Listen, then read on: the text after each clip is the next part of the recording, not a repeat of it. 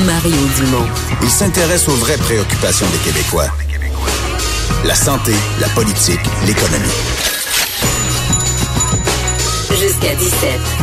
Le retour de Mario Dumont. La politique, autrement dite. Vincent, c'est le jour de rentrée aujourd'hui à Ottawa. Oui, euh, c'est souvent les derniers euh, à retourner au travail. Je comprends qu'ils font d'autres choses, là, les, Oui. les députés.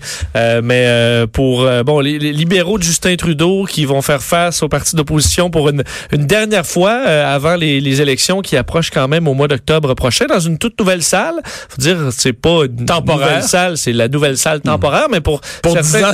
pour ben, c'est ça, temporaire pour 10 ans. Alors, on- disons, ce sera la nouvelle réalité. Je sais pas si pour certains euh, députés de longue date, ça fait quand même différent d'arriver à quelqu'un quelque part de, de nouveau et, de, et de bien changé. Mais tu sais que tout ça, là, le 10 ans, puis la, le- le- le- le- les coûts de rénovation, c'est des milliards. C'est des milliards, là, ouais. L'édifice central. Puis je comprends, là, tu sais, c'est parce que tu veux garder le- les boiseries, puis tu veux garder le look, là, tu sais, original. Mais j'ai essayé, là, avant les fêtes, on a tellement travaillé pour avoir juste le porte Il y a quelqu'un à Travaux Publics Canada qui, qui doit être en charge, qui est en charge de ces travaux-là. Ouais, une évaluation? Non, mais parler à quelqu'un, nous expliquer pourquoi ça coûte si cher, pourquoi c'est 10 ans, là. C'est plus long, mettons, faire, faire le Parlement que le pont Champlain. Oui, et même de, de- de quand même plusieurs années. En coût et en Ouais. coût et en temps, là. Plusieurs années en temps. Mais peut-être ça s'explique, là. On va pas parler à quelqu'un. Ils sont très occupés. Ben, il faut, sinon ça va coûter 11 milliards. C'est peut-être ça. Si en ça. plus ils donnent des entrevues, télé, radio, le temps qu'ils vont perdre de nous parler, là, ça va coûter 11 Les Ah. députés vont avoir hâte d'arriver dans la nouvelle salle, je pense, Ouais. dans, dans 9 ans et demi. Mais là, euh, c'est juste ceux qui sont réélus plusieurs fois. Ça, la clair. plupart de ceux qui sont là, peut-être la, la verront jamais. Mais on va parler tout de suite avec euh, deux députés qui ont vécu la rentrée euh, d'aujourd'hui dans deux partis d'opposition différents. Commençons avec Alain Reyes, euh, député conservateur du comté de Richmond-Arthabasca. Bonjour. Bonjour. Qu- Qu'est-ce qui est le, le clou de la rentrée pour vous? Est-ce que c'est la, la situation tendue avec la Chine? Euh, oui, clairement. Puis je pense de mettre en évidence les échecs euh, et les conséquences, particulièrement sur les Canadiens et Canadiennes. Donc, euh, autant les relations euh, internationales du Premier ministre Justin Trudeau avec ses homologues un peu partout. Vous avez parlé de la Chine, mais il y a aussi avec l'Arabie Saoudite, il y a aussi avec les Américains dans les différentes négociations et avec le président actuel. Puis je rajouterais, moi, un troisième élément qu'on parle pas très souvent, mais les relations de notre premier ministre avec les provinces. Il est présentement en conflit avec plus de 50, provinces, 50% des provinces du Canada, qui représentent à eux seuls 79% de la population canadienne. On s'attend à un premier ministre qui travaille en partenariat. Alors imaginez si les tensions sont au point qu'on est en conflit continuel dans plein de projets. Ben c'est les citoyens, les municipalités, euh, les patients, les clients, les étudiants qui vont écoper au bout de la ligne. Donc euh, on sent qu'il y a un manque de leadership euh, de la part du premier Justin Trudeau. Ben, M. Trudeau, au contraire, dit que si des conflits, exemple avec certaines provinces, s'il est en conflit, c'est parce que ces provinces-là veulent pas euh, faire leur part pour les changements climatiques. C'est parce que lui se met en position de leadership avec la Chine, l'Arabie Saoudite. Il vous dirait, c'est parce que moi, je défends des, des grands principes de droits humains et autres. Je me tiens debout pour ces principes-là. Ça, ça m'amène en conflit avec des pays. là. Est-ce que M. Trudeau est pas l'homme, euh, au contraire, là, un, un homme qui pousse pour ses principes, entrant peut-être en conflit avec, avec certains?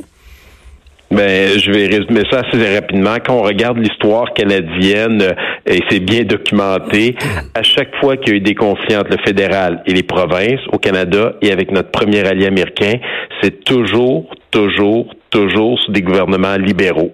Le discours paternaliste, centralisateur, moralisateur, de dire que les libéraux ont toujours raison, veulent imposer leurs valeurs, leur vision des choses, sans euh, prendre le temps d'écouter les gens sur le terrain, d'accepter que les gens ne pensent pas tous pareil, puis on est dans un système démocratique, ben ça l'emmène ces tensions-là que l'on vit présentement dans plusieurs dossiers. Vous parliez de la Chine immédiatement après que son ambassadeur ait utilisé les propos euh, qu'il a fait, il aurait dû immédiatement le remercier, mais c'est un peu comme les problèmes d'éthique et de conflit d'intérêt de ce gouvernement-là.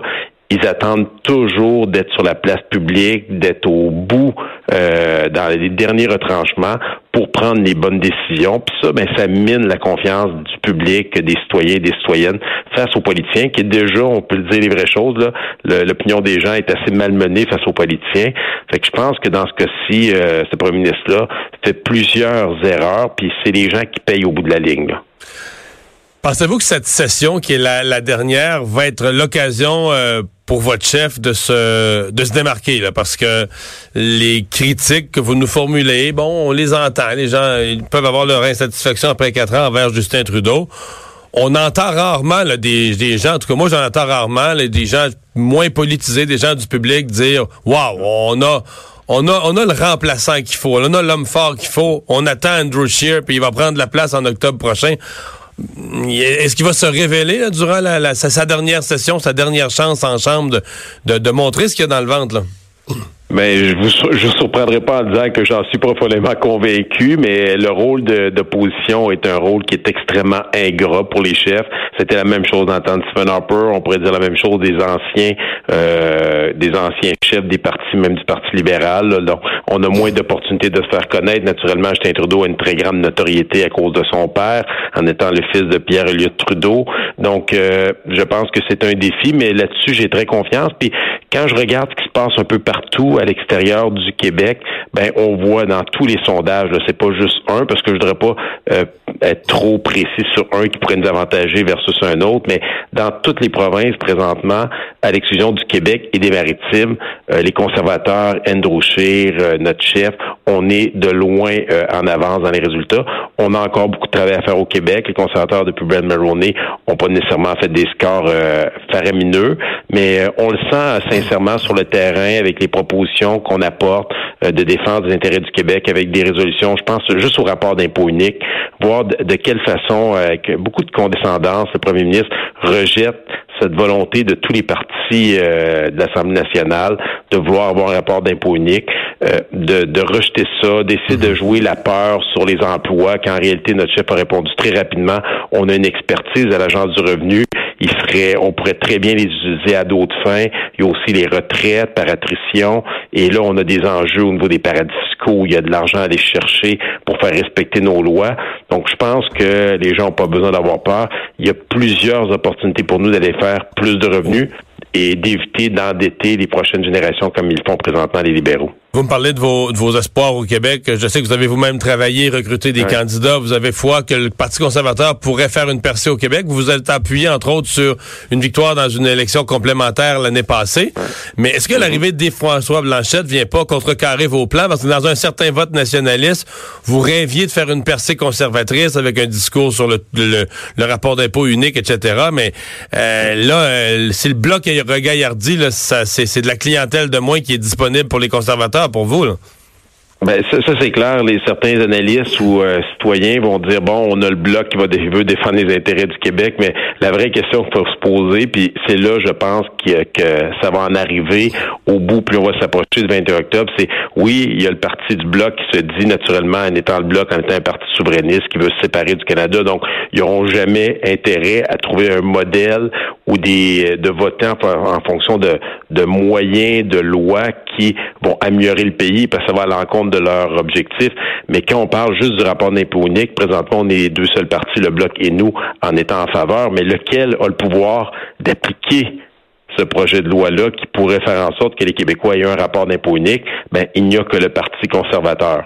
Donc, je pense que c'est là, ultimement, où les gens euh, vont en arriver dans leur réflexion. Puis ça, c'est notre responsabilité à nous d'offrir la plateforme électorale aux citoyens et citoyennes, de leur offrir des candidats dans lesquels ils se reconnaissent, euh, de mettre notre chef à l'avant-plan pour que les gens apprennent à le connaître encore plus, parce que c'est un homme qui est extrait, qui est authentique, est rigoureux dans ses, dans son approche, euh, qui, que les gens, lorsqu'ils euh, ils l'aperçoivent, lorsqu'ils le rencontrent, je pense, prennent l'ampleur euh, de l'homme d'État qui va devenir.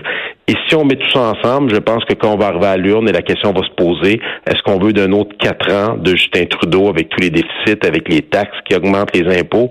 Ben, je pense que là, les gens vont se retourner vers nous, mais c'est notre défi, puis on en est tout à fait conscient, puis euh, on a bon espoir de réussir à faire une percée solide au Québec euh, lors de la prochaine élection.